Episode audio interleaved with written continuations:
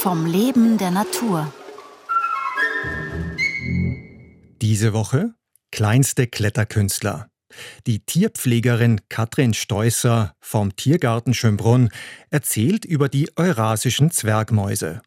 Heute leben in luftiger Höhe. Also die eurasische Zwergmaus verbringt den größten Teil ihres Lebens nicht, wie man jetzt glauben würde, wie eine normale Maus am Boden, sondern wirklich in der Höhe. Und die klettern in Höhen herum, das können schon mal zwei, drei oder vier Meter hoch sein.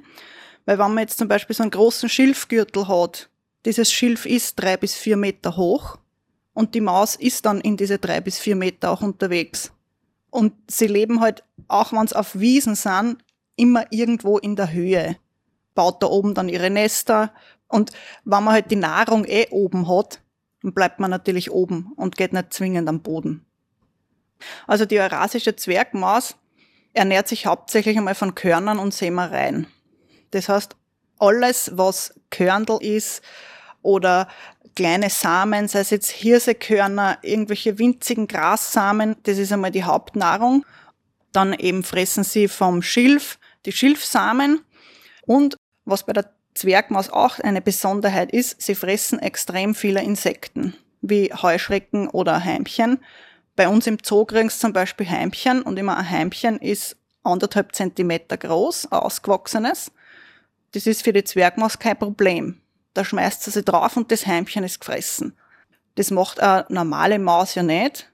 Das ist aber bei der eurasischen Zwergmaus ein großer Bestandteil. Also sie brauchen nicht am Boden runter, weil sie ihre Nahrung einfach in der Höhe finden. Also manche fragen sich jetzt, wie das so klappt, dass so ein kleines Mäuschen auf so Stängel herumklettern kann. Das ist an der Zwergmaus im auch das Besondere. Das ist ihr Schwanz.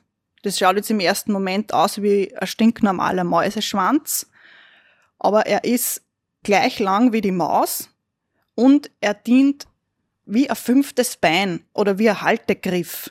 Also das kann man bei uns im Zoo zum Beispiel ganz toll oft beobachten, wann die worauf klettern. Dieser Schwanz ist dann um den Grashalm herumgeringelt, eben zum Festhalten oder als Stütze, dass man dann nur weiter raufkrabbeln kann. Oder wenn es vom Grashalm nach unten klettern, dann ist der Schwanz auch wieder um den Grashalm gewickelt, sozusagen als Rückhaltegurt, sage ich jetzt einmal.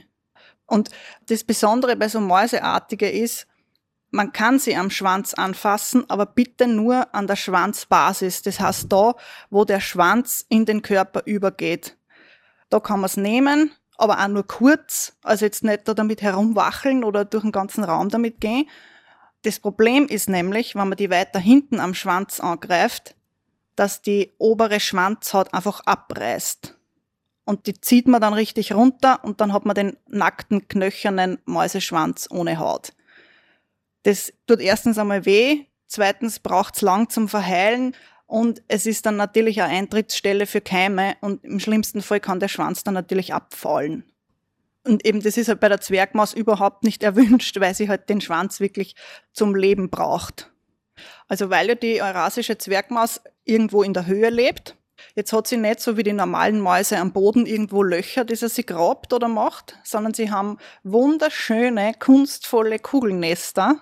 Also die sind wirklich faszinierend und man würde nicht glauben, dass eine Maus sowas schafft, weil es schaut eher aus wie ein Vogelnest, wie man kennt von diesen Webervogelnester. Also sie benutzen diese Nester halt zum, zum Schlafen und zum Rasten. Die Jungtiere werden in die Nester geboren. Also in einem so einem Kugelnest ist einmal auf jeden Fall immer ein Weibchen drinnen mit ihren Jungtieren. Es kann aber auch mal sein, dass wenn ein Weibchen jetzt gerade keine Jungtiere hat, dass mit einem Männchen in dem Nestal drin liegt. So wie diese klassische Familie, wie man sich als Mensch vorstellt, ist bei den Zwergmäusen natürlich nicht mit Vater, Mutter, Kind. Man verbringt halt Zeit miteinander, wann man will und wenn die Weibchen gerade keinen Bock auf die Männchen haben, dann müssen die etwa halt anders schlafen. Morgen um 5 vor 9? Eine Maus hat nicht viel Zeit.